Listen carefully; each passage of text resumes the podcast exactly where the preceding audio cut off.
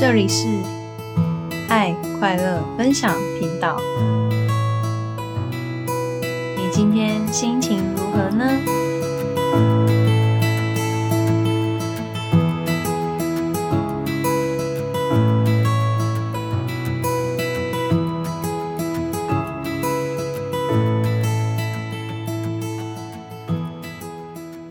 嗨，我是大象。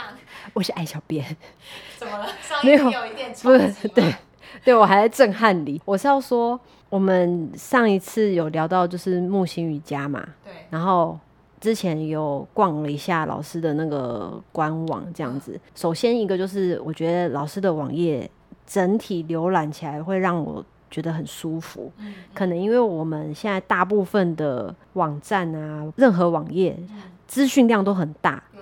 然后琳琅满目，对，然后花花绿绿，嗯精彩刺激。对，对，所以看了老师木星的那个整个网页，会让人觉得很平静，嗯哼色调很舒服。嗯哼我就是也有发现到其中一项很特别的，就是食养。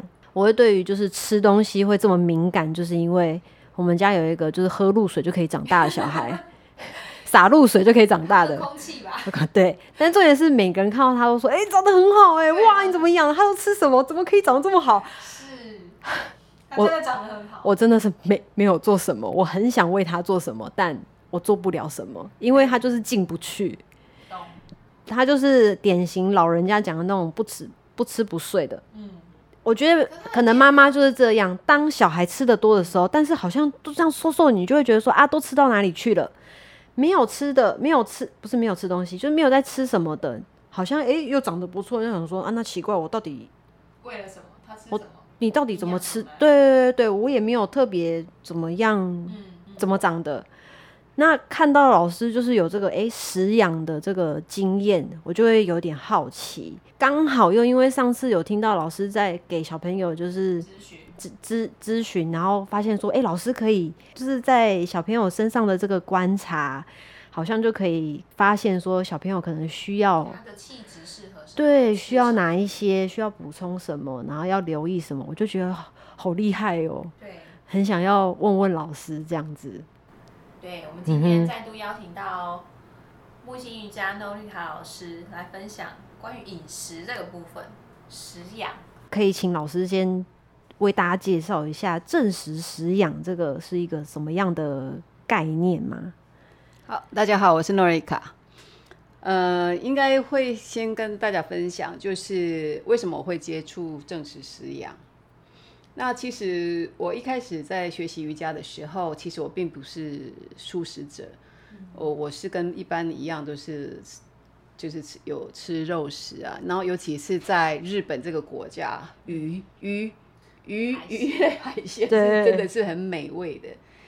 可是当我在练习了就是一两年之后，我的身体开始起很大的变化，就是我开始没有办法吃闻到肉的味道，哦，然后还没有办法闻到那个鱼腥味，是。你本身很多人都这样。本来很喜欢吃的东西，你闻到那个味道就开始没有办法接受了，嗯，然后就开始量开始减少，然后我就忽然想到说，我的身体这样子的练习，我一直在就是净化我的身体，但是进到我身体的东西的品质呢，那跟我的身体是应该是息息相关的。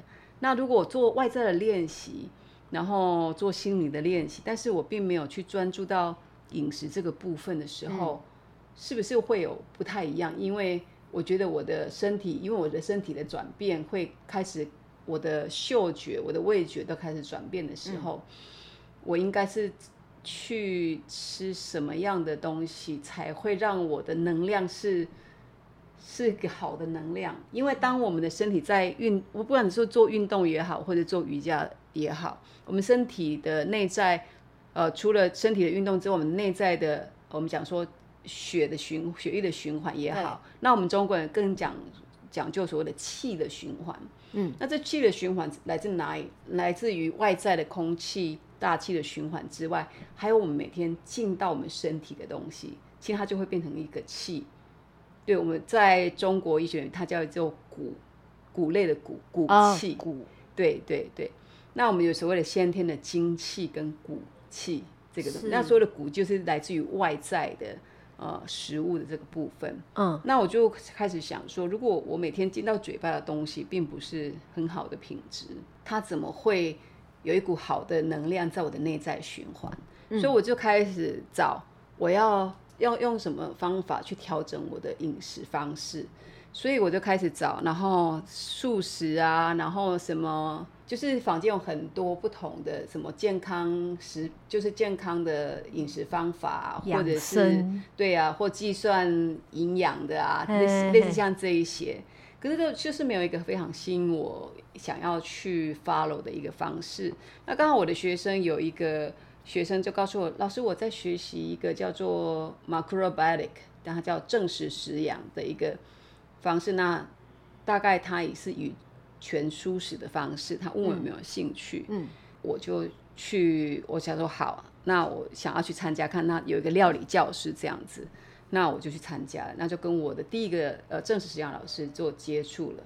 那我觉得他的有里面的一些观念跟哲学，让我也又颠覆了我对于饮食这一块的一些原有的一个一些概念跟想法。是那这个正式食养，它它叫做 macrobiotic。macro 的意思就是呃伟大的、宏观的、b i o 就是生命，嗯，然后 tic 是就是学术跟方法，对，然后他的意思就是用你用宏观的角度来看你的生命，然后再讲食养，对，就在讲食养，讲饮食这个部分。哦，所以其实它是一个日本一个传统的饮食方法，嗯。然后他他被一个一个老师他带到欧美去，就是去推广。他本身因为他自己得了呃肺结核，哦，对，然后他用这种饮食方式就医好他的肺结核，所以他在欧美就开始推广，然后他更深入的研究，其实他跟我们中国的易经跟东方医学有很很直接的关联，但只是他是用全饮食的方式来、哦，来推广的部分，然后更深入的，他会到照身体的身体状况，它可以经过呃饮食的方式的转变，来可以调整我们身体的不适的一个状态，这样子。嗯嗯其实它还蛮深的啦。然后最其实让我觉得很特别的就是。当我们常会在讲，我们台湾也会讲所谓所谓吃叫做季季节，对，就是吃季节的东西，对对对对对。然后我们甚至可以有更分的更细，就是节气，对对对对，节气的东的东西。但是在呃 macrobiotic 里面，它还有一个更深的，就是一物全体。一物全体就是吃整个植物的所有的全部皮，连皮跟如说，苹果的话就是皮，对对。不是只有全部。对。苹果肉，对，当然不是说很硬的、很粗糙的啊。就一定要你吃下去，就是说嗯尽量可能，比如说萝卜就是不削皮，然后它没有须须的哦。根也可以一起去作用，然后它上面的叶嗯叶子其实它有很丰富的钙质跟铁质，然后怎么去去食用它，其实它都是像一个人的身体一样，它嗯每一个部位的养分跟能量其实是可以支持我们身体不同的部位的部分。哦，对，然后一个叫做生土不二，然后我相信这生土不二就是呃，就是我们吃在地的食品，跟这个土地是人的身体跟这个土地是没有办法分开的，所以尽量可以吃在地的食品，吃季节。吃当季的东当季的西，东西，对对对，嗯，这个我婆婆也常说，对啊，是啊，就是丢，对对对对对对。对，嗯嗯嗯，要吃当季的东西，对，然哦。后另外一个概概念叫做阴阳合一，嘿，对，就所有的食物它都有阴性跟阳性。那是我那并不是说呃，那我们要怎么样去知道、去了解食物的阴阳性，然后在你的餐桌上面它是可以得到一个平衡的。对，当然哦阴阳性可能有跟中医里面说比较寒寒吗？啊，然后比较呃热啊，就是比较燥的。它嗯。是有关系，但并不是哦，不是指这个比较寒，或比较燥也不是全部是这样子。哦，对，而是你怎么样在你每一天的当中，你的餐桌上是可嗯以让这样子的食物是阴阳是可以得到平衡的，所以它有一个分辨的方法。你当你去了解的时候，你就一开始就阴阳到底是植物怎么分阴阳，食物怎么分阴阳，很难去。那我讲我讲一个比较大的一个方向，就是我们讲说动物是阳的，哦植物是阴的。哦吼，如果是以这个来分的话，动物是阳，是不是阴的？但是我们把动物的拿掉，我们讲植物好了。哼，那么今天植植物好了，它还是有分阴阳，所以它并不是呃绝对，它是相对性的，它是必须去比较的。是，比如说夏天我们有出什么茄子、番茄，嗯对不对？瓜类的东西很多。对，那其实瓜类的东西，你就可以看出它有一些很一样的特性，比如说瓜类的东西就是水分很多，对，里面是空的，籽很多。西瓜，对嘿。对，西瓜也是嘛，茄子也是嘛，对对对。番茄也是嘛，对，小黄瓜也是嘛。对，那当然，这当哦。中又有分别，它的颜色或者是它的柔软度，到底哪一个跟哪一个是比较阴跟阳的？对，比如说这里面来分最阴的就是茄子，一个是因为它很软，再来它颜色是紫色的，就是我们的七彩里面颜色里面红橙黄绿蓝靛紫，哦它它是嗯它是最阴的颜色，然后它是哦夏天里面就是的食物，总结下来它是最阴的一个状态。所以最凉。最凉，然后再来你说跟小黄瓜比，小黄瓜虽然它里面有很多的呃籽，但是但是它是比较硬的，对所以我们硬跟它跟番茄来去比较的话，小黄瓜可能会比较痒一阳点，番茄会比较阴一点，因为它是水分比较多、比较空心的、是比较软的，就是用这种分方式来分别。哇！但是你它稍微去抓到它一个大原则就这样，但是我们说哦，这些是夏天的，嗯，夏天的，然后还有冬天，哎，冬天啊，对，嗯冬天我们出产什么比较多？就是红萝卜、白萝卜啊，然后叶菜可能就是有高丽菜呀、就是根茎类的会比较多，在冬天的时候。嗯嗯，那刚刚讲的夏天这个两个来比较的话，冬天的植物是比较阳性的，夏天是比较阴性的。为什么？因为植物它本身也必须要适应这样子的一个大气跟天气，来让它自己可以生存，所以它的水分就多，它的它就会解凉性。对对，对，所以为什么你要吃西瓜，在夏天你会这样火气？对对对对对。对，因为他也要保护他自己在这个世界。世界里面去生存，所以他必须要有这样子的作用，让他可以生存下来。嗯。所以它就含有很多的阴性的能量，嗯，所以你吃下去的时候，你就可以消暑，然后消暑之后，但是如果你吃太多，相然相对就体寒。了。蛋对对对。对对，那冬天冬天的植物大部分都是在往下生长的根茎植物比较多，对，所以一般的人会觉得哦，上面天是阳的，下面是地是阴的，其实并不是这样去讲，因为当我们的太阳全部照射在土地之后，土地把它吸收进去了。那你植物哦根茎植物种在里面，它往下生长的时候，它就往地心去求能量的时候，其实它长得越深，它的阳性能量就越强，那相对它的硬度，它的硬的程度就比较多。所以根茎叶的根茎植物是不是很硬？对，对，根茎植物是是很硬的，那它也在冬天生长的，所以这些植物为了它可以度度过寒冬，嗯，所以它会发出，它也会有一些阳性的能量在里面，所以它越往下面生长，所以越长得越深的，它的阳性能量就越强。所以冬天吃这样的食物是可以暖身的，只是说当然要用料理的方式怎么样去做到平衡，这当然又是对另外更深的一些学习。所以当我去学到这样的概念的时候，我就觉得哇，好有趣哦。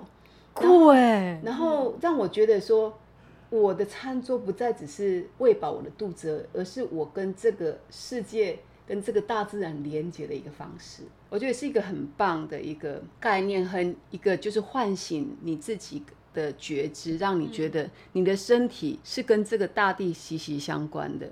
它是一门艺术哎，是啊，它很深哎，对对对，这个大地在滋养我们的身体，是是，对，所以你会觉得它应该也是可以让孩子们更这样去感受，然后去知道它是被大地滋养的。我们要怎么样去爱这个大地，然后去保护我们的生命？所以你就会自然而然的会开始，你会去注重它周遭的环境，相对它也是来滋养你的的东西，所以就是相互的相互的、相互的。对对对所以我觉得这是一个很深的连接。哇，我第一次听到这个，好酷哦！对啊，这是这个也是一个，也是一门学问哎。就是如果你不去了真的了解对对，你不会晓得说它背后，呃，每个食物的背后有有这些，已经不是故事了，就是他们有原来我们跟食物或是跟对有这么深的环对，所以所以有时候有时候人家问问我说，啊，老师你对于就是食物啊或料理非常了解，那你知道这个怎么营养营养？呃，当然我觉得营养素是很重要的，可是我们很容易掉入到营养素营养的迷失，或者是计算卡路里这个部分，被数字绑架。对对对，被数字绑架。嗯，那其实在这个之外，还有一个这个东西是不是真的适合你的身体？啊，对，然后你怎么样让它得到平衡？那我觉得它跟中医有点不太一样的，即使我们身体失去平衡了，或者是我们要去吃中药，我觉得是很好。但是中药毕竟它还是药，哈，嗯嗯，它可能可以比食物在你身体失去平衡的时候给予比较呃多的支持。但是我觉得更重要是你每一天的生活当中，你一天三餐里面，你怎么样去选择食物或者去调去调整，会是更重要的一个基础。对对嗯。因为每天你要吃三餐嘛，对。对对，但是你不太不会天天吃药。对对对，或甚至是中药也是嗯一样，嗯。毕竟它还是药嘛。对，对对对对对，所以一个饮食其实它是很重要，建立你身体的一个基础是非常重要的，生活是当中的一个对连接，对。很重要啊，所以为什么我们的小孩在学校是吃熟食？华德福教育对这个部分也是蛮深入的，因为把它跟老师的正式师对，因为老师刚刚有提到就是小孩这个，我就想说，哎、对耶，真的跟他们刚好跟他们的环境是还蛮相符的。那我也刚好就是也想要请问老师，那如果像呃小朋友的话，老师会怎么在小朋友的饮食上做？去给他们，你去怎么会怎么选择，或者说你会用什么样的一个？一呃，我自己有一个女儿，她昨天刚满十二岁。呃，其实从小我就是都是自己亲手做，嗯。一直到他大概四岁五岁，我们出外，即使我们出外去吃东西，我还是帮他带便当，因为我觉得小孩子不应该吃跟大人吃一样的东西，哦，因为他的身体、哦。还没到？还没到。然后你去外面，其实很多东西它是一样的口味，对。油下的一样，即使是我们是特别去选定的餐厅，还是一样的。哦，所以我觉得在小孩子的在很小的时候，像我的盐味都不会下得很重，甚至在我女儿两岁之前，她从来没有碰过盐。哇，呃，日本人有一句话说，因为盐是非常在这个地球里面就是很自然的最阳性的东西，因为你知道，呃，海水可以治愈很多，有有孕育很多的生命。对，那海水也是，呃，就是跟妈妈的羊水。体内的羊水的哦很多的矿物质的比例其实是很接近的，嗯对，所以就是海水就是盐、盐嘛，嗯，是对我们生命是很重要的。只是它是非常阳性的东西，就是在两岁之前，如果你给他吃太多的盐分的话，他日本说他小孩子会长不大，就是个子不会很高，但是会很有活力。所以他们就是建议，就是两小孩子两岁之前不要给他盐分，然后两岁之后开始就是给他适合他的。分量的盐分，所以如果我们出去外面吃的时候，其实对小孩子来说的负担是很重的。所以像我小孩子，我就像我说的，到四五岁我都还是在外面去，外面都是带便当，所以我小孩子的味觉非常的敏感，他的味觉跟嗅觉非常的敏敏锐。非常的敏锐，就是哎，妈妈你好像吃了什么东西，嗯。他就可以马上闻得出来，嗯，就是类似像这样子。然后我从小就会帮他选择。就是食食物，甚至是零食，我不让小孩子在吃饭前吃零食。他吃零食的时间有一定的时间，然后有一定的数量。对，那我觉得这是，我觉得这是我给我小孩子最好的礼物，就是让他的身体是有觉知的，而不是把东西全部都塞进去而已。嗯嗯，对，所以到现在我的小孩子他不喜欢吃糖果，然后零食他也是拿了拿了两三个吃完就好了。嗯，所以他吃很多的饭，然后他是运动健将，所以我我觉得就是小孩子，因为你给他替他选择好的食物，好的食物并不是你要吃的多好，而是而而是对的食物，对对，那身体就会有感受。那我像我的小孩子，他觉得外面的糖吃了之后，他觉得他不能接受，他就把它丢掉了，因为太甜了。嗯，他觉得他没有办法接受。对，所以他从来不会因为牙齿痛在哭，或者是要去看医生。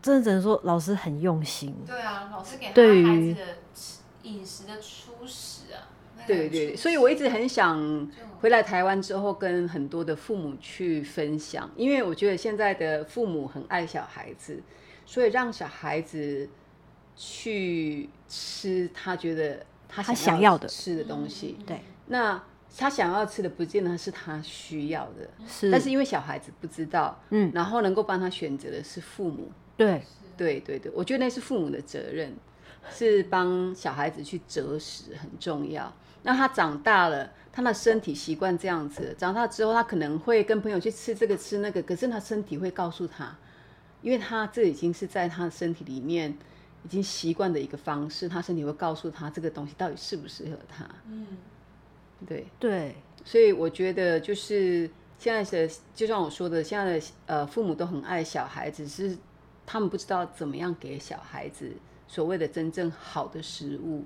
那我希望透过我的经验跟我的学习的一些专业的领域里面，去去协助一些父母，然后来帮助这些小孩子可以真正得到他们应该要去吸收的养分跟正确的食物，因为。我觉得现在有很多的社会问题，或者小孩子的一些内在的，很年轻的时候就身体啊、内在都出现状况。其实我觉得跟现在的食物的添加物品有很大的关系。是，对对，就是会让影响你的身体跟精神状态，然后很容易就就没有办法控制自己的情绪。嗯，对，不是伤害自己，就是伤害别人。是，有啊，情绪对明显就是糖啊，sugar high，就是大家就是孩子为什么现在很多家长其实都有意识说要减糖，或是不给糖，就帮他们选择不给糖，对对对或是取代用天然的糖，去取代那种人工合成糖，因为就是血糖升高，然后情绪。小孩很反应很快，应该是说，就像老师讲，其实孩子他本质是好的，是敏锐的，嗯所以他们的身体反应是很诚实的，不像我们大人吃进去，比如说，对。呃，我们就吃一个爽，比如说吃辣，对，但身体其实明明就会没有办法法，负荷。对，身体没有办法负荷，那对，所以就是大人就一直在欺骗自己的身体，对啊，对啊，对，但是小孩子很直接反应的，要吃到什么，其实为什么有些小孩就是吃到一点点不新鲜就会拉肚子，吃到一点点呃不好的就会怎么有反应，其实这真的是我们家长可以去学习观察的。对，因为其实我觉得像很多的小孩子有过敏，嗯嗯呃，就是鼻子的过敏跟皮肤的过敏，那其实它都是来自于饮食，只是很多很多家长他都不知道是怎么样的一个状况，他到底吃了什么会造成他这样的状况，既可以去去观察，其实它来自于饮食饮食的几率是很大的。那除了我刚刚讲的添加物品之外，比如说有一些小孩对于面粉就是、哦对对对麸质的过敏，对对对，乳糖的乳过敏，嗯然后鸡蛋的过敏，嗯，其实都是都是有的。那像在我学习的 Macrobike 正式食养里面，牛奶跟鸡蛋是非常少用的，几乎是不用的一个状态，因为它是很大的过敏来过敏。源之外，也是现在呃女性的一些特定的身体的一些状况造成的很大的原因。哦，对对对对对，因为有荷尔蒙吗，对有荷尔蒙。哦，基本上有荷尔蒙荷尔蒙。出经来的早啊，对对，还有就是呃，就是牛奶这个部分，其实牛奶就像我们每个女性，如果当过妈妈知道，就是母奶。就是母奶是非常有营养的，那母奶是妈妈身体的血所转换成母奶的，所以当是血的时候，它就是细胞，那它是给小孩子最大的营养。那牛奶是给小牛喝的，不是给人喝的。嗯，是，这个我常听。所以为什么我们就如果可以的话，baby 时期是喝母奶是最好的。对对对我们现在也知道很多的研究，很多的很多的医哇学根据，而且也比较好消化。你喝牛奶，很多人就可以有小，有些小孩就不适用那些牛奶。对，而且就像我说的，它是细胞，细胞它会跟你的细胞是不合的，所以它就会反映在比如说拉肚子啊，或者在皮肤上长东西啊，或者是阻塞这个部分。那并不是牛奶不好，牛奶本身是对小牛好的，但是不是对人的。对，所以这个世界上唯一没有一辈子没有断奶的，只有人类而已。对啊，我在喝别人的奶。老师讲到这个，动物的奶，立刻虏获干妈的那个心，因为干妈超常跟我讲这个，不要喝牛奶。其实他就每次都提对，他就提醒我说，牛奶是给牛喝的，对。不是给人喝的。就是在台湾的这个部分还要再呃再多一点资讯。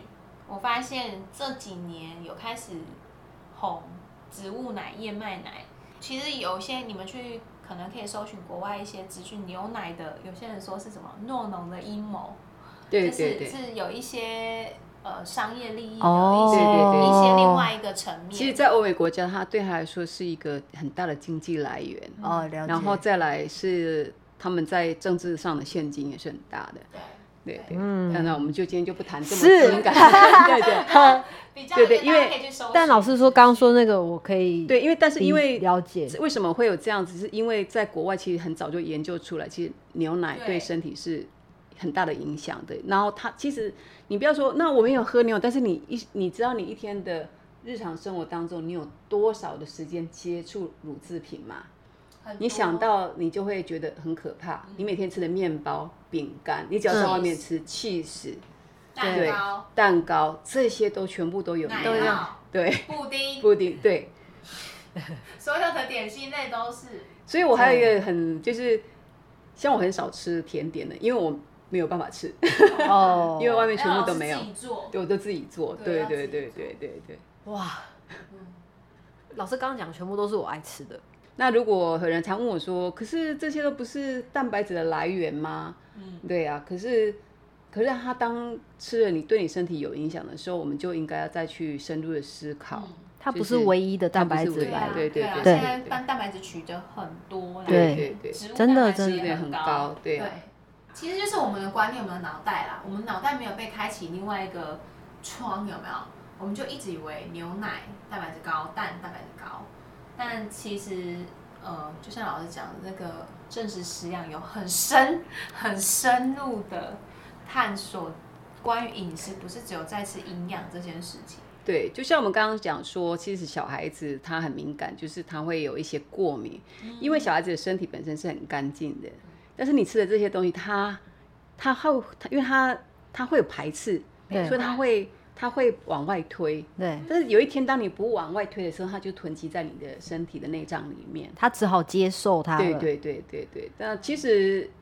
呃，你会有这样子过敏症，其实是好的，但是你要去找出原因，不要让它一直在发炎当中，是。因为过敏就是一种发炎嘛。对，是对对对对对，并不是说、哦我这样子一直排出去就是很好，其实它久了，它对身体是一种伤害，就是长期的在发炎当中。对，那你要去找出这个根源到底是在哪里，我觉得这是比较重比较重要的。各位，知识的窗户就在这里了，是啊，我们爱快乐分享平台。打开它。今天窗户摆在这边了，今天的那个窗口又开了更多更大。我我今天知识量有点，我今天知识量有点大，呃，从身体对然后到到饮饮食，我们有很深入的，哎、今天只是一集，我们只聊一集，然后包含到老师实践，这不得了。对，我觉得最困难的是你要把我们要把就是知道的这些开始变成你要实践到生活里。嗯，对，我觉得可能很多爸爸妈妈听到想说啊，我就不要多啊，可能就一没办法，然后就我对会讲说，我会讲常讲到食欲跟欲食。嗯，食欲就是你可能想要吃什么，欲食是你应该要吃什么。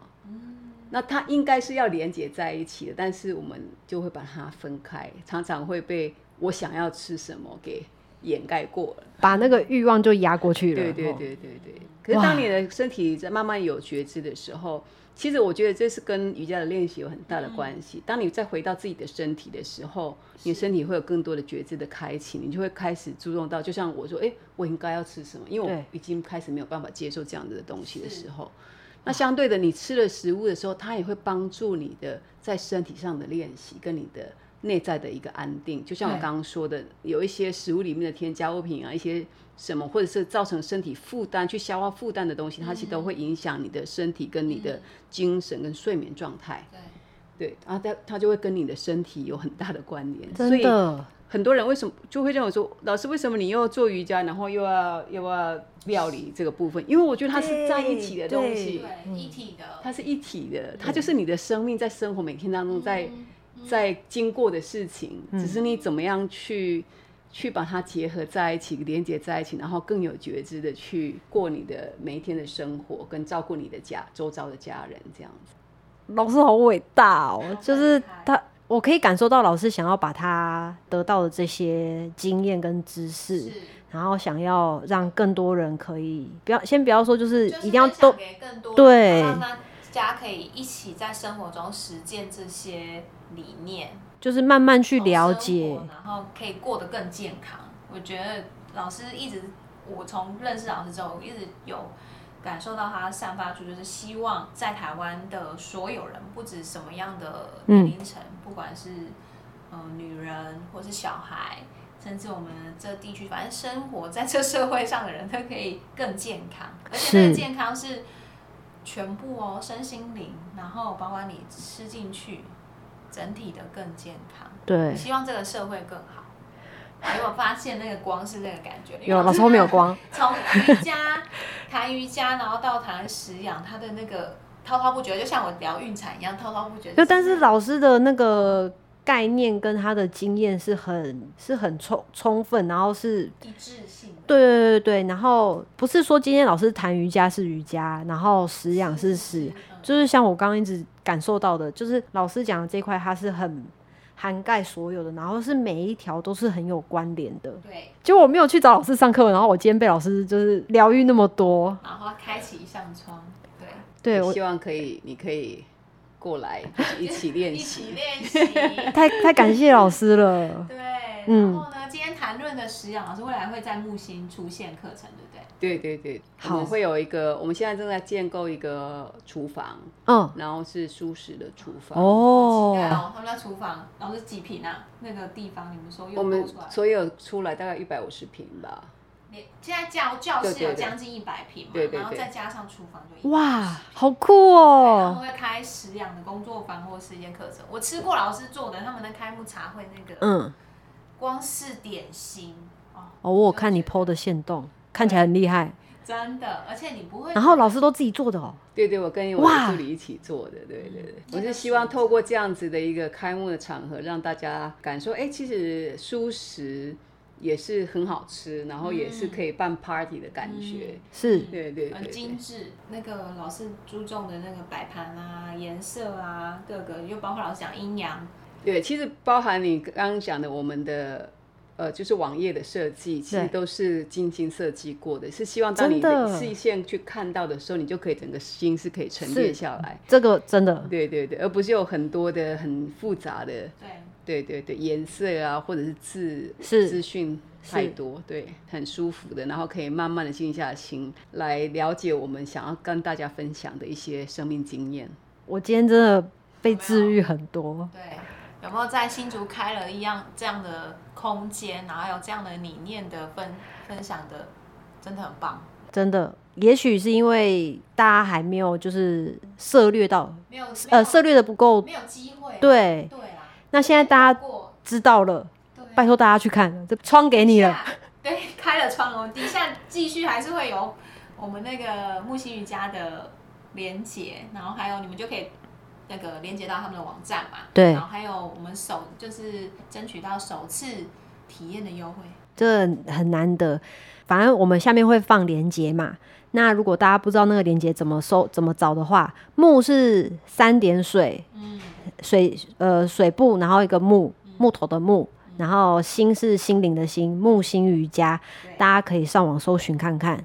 再一次感谢老师跟我们分享那么多，我是不是要缴学费了？可以，我今天等等你来木星的时候再缴学费好。